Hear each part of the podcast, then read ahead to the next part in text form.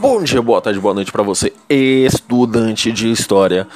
Daremos continuidade às aulas sobre a Segunda Guerra Mundial, agora já partindo para a reviravolta nos acontecimentos, ok? Bora lá então.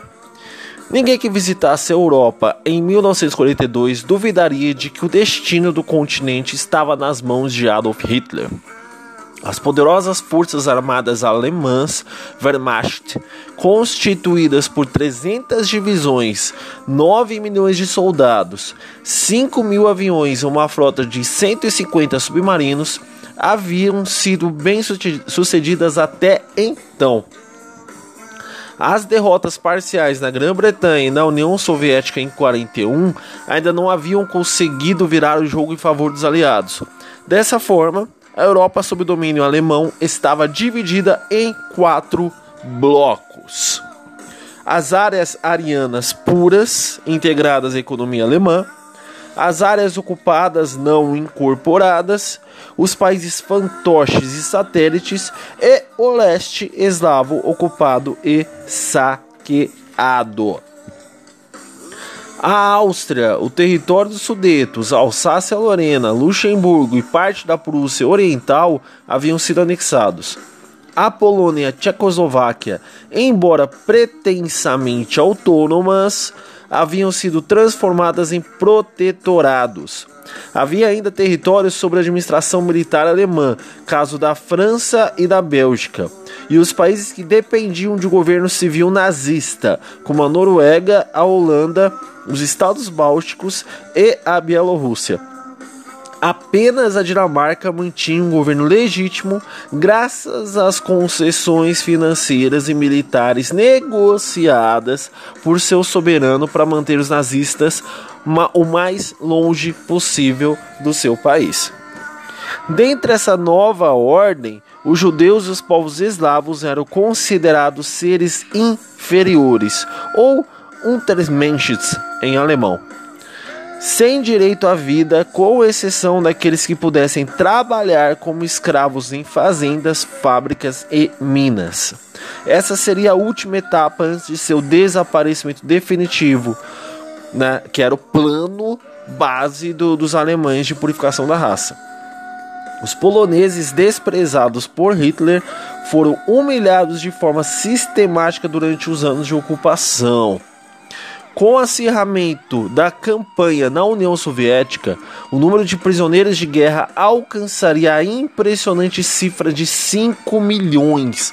Ou seja, 5 milhões de soviéticos já haviam caído é, prisioneiros, fora os mortos.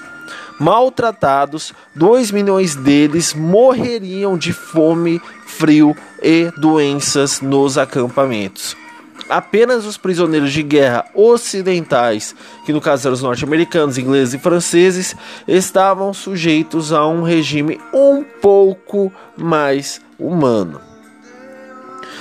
Os nazistas não roubavam apenas a força de trabalho dos países submetidos. A cada ocupação ou anexação dava início a uma política de saques apoderando-se de mercadorias, produtos manufaturados, alimentos, reservas de ouro e ações depositadas nos bancos nacionais.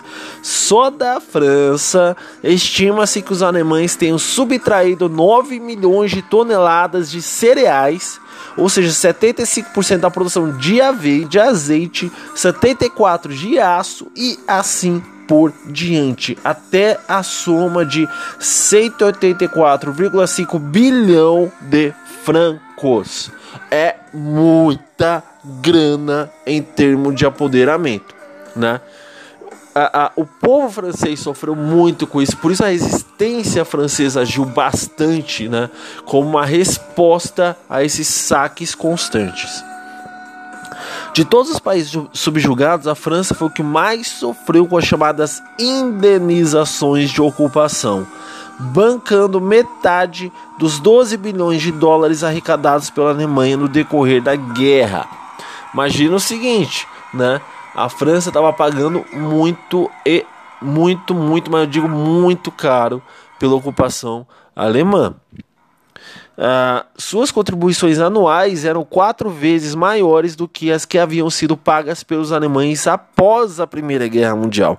Além disso, o Banco da França foi obrigado a conceder crédito aos nazistas no valor de 1,1 bilhão de dólares e a pagar multas de 125 mil dólares, sem falar na pilhagem das obras de arte, que foram muitas.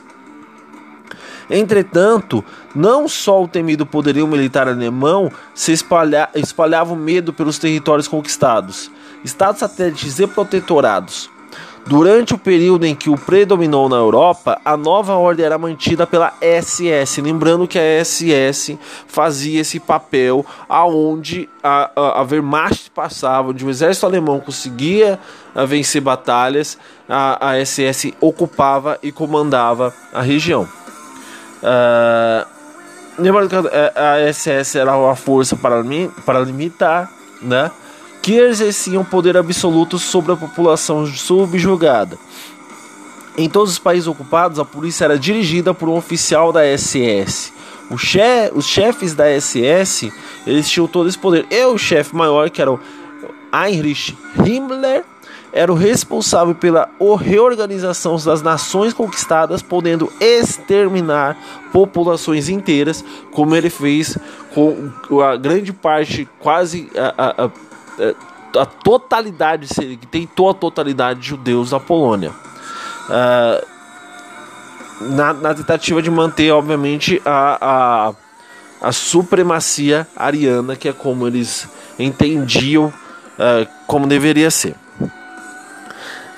Ok, voltando à bendita, ou melhor dizendo, a maldita guerra, né? Detidos pelos soviéticos em Moscou e Leningrado durante o inverno de 41, os alemães lutavam para sustentar suas posições seguindo as ordens do Hitler.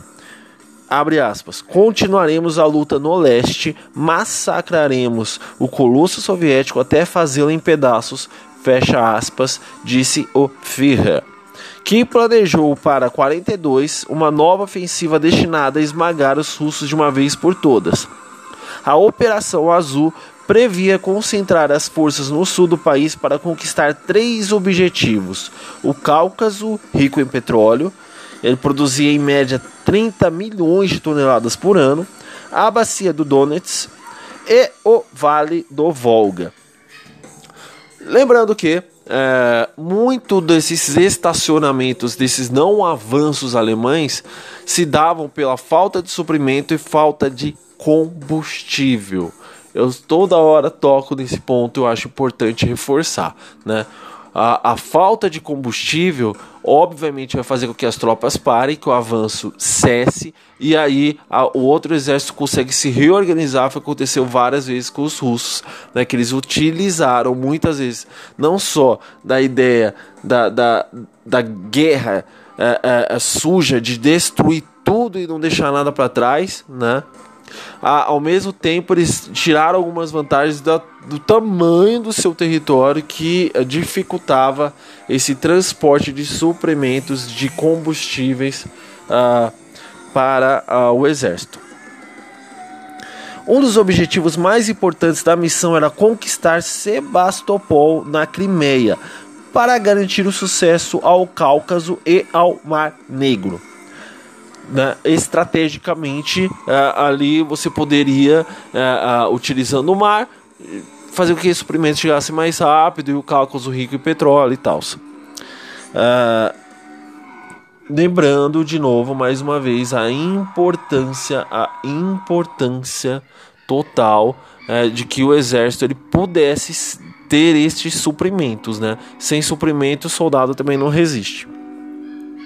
A cidade suportara o cerco de oito meses quando foi massacrada pelas forças do Marechal de Campo Erich von Manstein em julho de 42. Então até 42 deu uma segurada, mas não foi suficiente.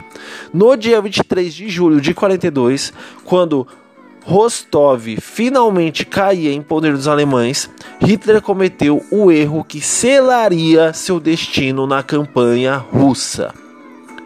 Convencido em sua megalomania de que era preciso atacar ao mesmo tempo o Stalingrado e o Cáucaso, Ofirra dividiu as suas forças. O grupo do, do exército A deveria se dirigir ao Cáucaso, enquanto o grupo B rumaria para Stalingrado. Em nenhum momento Hitler pensou em como seria possível abastecer dois exércitos muito distantes um do outro. Seus generais objet objetaram que seria mais prudente tomar Stalingrado e depois empreender a conquista do Cáucaso. O ditador desprezou solenemente o aviso e agiu conforme as próprias ideias. Essa atitude enfraqueceu o sexto exército do general Paulus, obrigado a ceder ao grupo B dois exércitos blindados. Para dar tempo a Stalingrado de organizar a defesa, as tropas soviéticas tentaram retardar os nazistas de todas as formas. O ataque em Stalingrado começou em 23 de agosto, enquanto 600 aviões da Luftwaffe devastavam a cidade, provocando a morte de 40 mil civis. 400 tanques, veículos blindados e caminhões avançavam, chegando às margens do Volga, no limite norte de Stalingrado. Os alemães tentaram impedir que o 63º e 64º exércitos soviéticos se refugiassem na cidade, unindo a, se unindo a leste de Stalingrado. As forças do 6 Exército as do 4 Exército blindado tentaram impedir, mas a maior parte dos soldados soviéticos evitou a armadilha, entrincheirando-se na cidade, ou seja, se escondendo nos escombros da cidade. A batalha prosseguiu. A população civil engajou-se na luta, cavando trincheiras, produzindo tanques nas fábricas e empunhando fuzis. Em 10 de setembro, os tanques alemães avançaram pela margem sul do Volga, cercando a cidade. Três dias depois ocorreu a grande ofensiva. Tropas de assalto alemãs, apoiadas por tanques, ocuparam a colina Mamai, no centro de Stalingrado, e ergueram e seguiram para a estação ferroviária central avançaram tanto que chegaram a 700 metros do posto do comando do general Vasily Chuikov do 63º Exército. Para barrar os alemães, o general Chuikov lançou seus últimos 19 tanques na batalha. Na noite de 14 para 15 de setembro, os soviéticos receberam reforços através do Volga. Os combates pela colina Mamai e pela estação continuaram por vários dias. As baixas eram enormes de ambos os lados.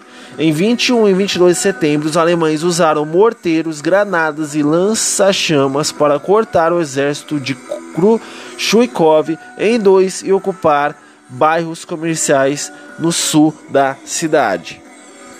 Dois dias depois, as tropas nazistas ocuparam o centro de Stalingrado e procuravam agrupar-se no norte. Os soviéticos recebiam reforços e resistiam bravamente entre os escombros.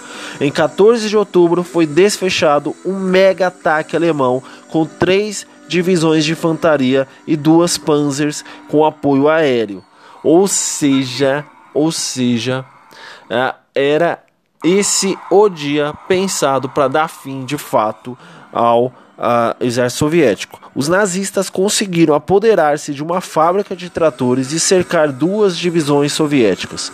O preço foi alto. 3 mil mortos só para conquistar a fábrica. Em seguida, os alemães se dirigiram para o sul, a fim de desalojar o inimigo de outras duas indústrias. A luta prosseguiu até 30 de outubro, quando Paulo, esgotado, assim como seus soldados, suspendeu a ofensiva. No fim de 16 de novembro de 42, nevou e a temperatura baixou de forma brusca. A segunda, pela segunda vez seguida, o exército alemão iria enfrentar um rigoroso inverno russo. Em três meses de combate, os nazistas haviam conquistado quase toda a cidade, mas os soviéticos resistiram em uma pequena faixa junto ao Volga. Eles não estavam dispostos a deixar os alemães conquistar o Baixa Volga e as margens do Mar Cáspio, cortando a ferrovia que levava o petróleo de Baco ao restante do país. Haviam recebido ordens para lutar até o fim e, escondidos nas casas e fábricas destruídas, rechaçavam os ataques alemães. Os soviéticos também guardavam uma amargura, uma amarga surpresa para seus inimigos. Uma contraofensiva. Três exércitos com milhares de tanques e aviões se lançaram sobre Stalingrado na madrugada de 19 de novembro. Preste atenção nessas datas. Então, os alemães já tinham ocupado quase que inteira a cidade de Stalingrado, né? Eles resistiam bravamente, homem a homem, homem a homem, e, e aquela luta encarnecida. E aí, de repente, uma contraofensiva ah, na madrugada, madrugada do dia 19. Em 21 de novembro, os soviéticos se apoderaram das pontes de Kalak sobre o Rio Don e cortaram a principal saída dos alemães.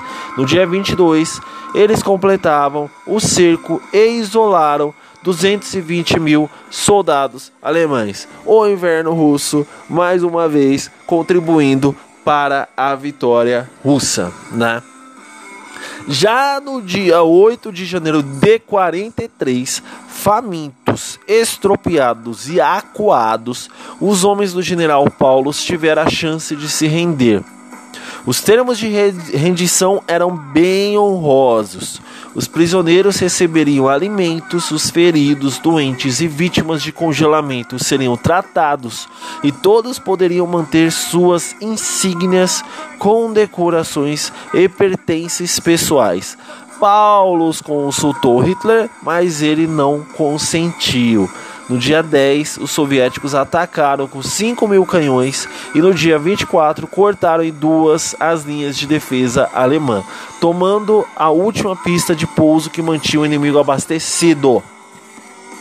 Mais uma vez, Paulus teve a chance de se entregar, porém esbarrou na obstinação do Führer. Abre aspas Proibida a rendição, o Sexto Exército defenderá suas posições até o último homem e o último cartucho. Fecha aspas. Para subir a moral dos seus homens, resolveu promovê-los. Essa foi a ideia do Hitler, né? Foi assim que Paulo ganhou o título de Marechal de Campo, o que foi uma suprema ironia dividido entre cumprir a ordem absurda e a obrigação de salvar seus soldados, o agora marechal enviou sua última mensagem ao Führer dizendo que havia feito o que ele mandara. Em 31 de janeiro de 43, Paulo e seus homens, na verdade, se renderam porque não tinha mais condições de lutar em Stalingrado. Beleza? É isso que eu dizer para vocês. Até a próxima. Valeu!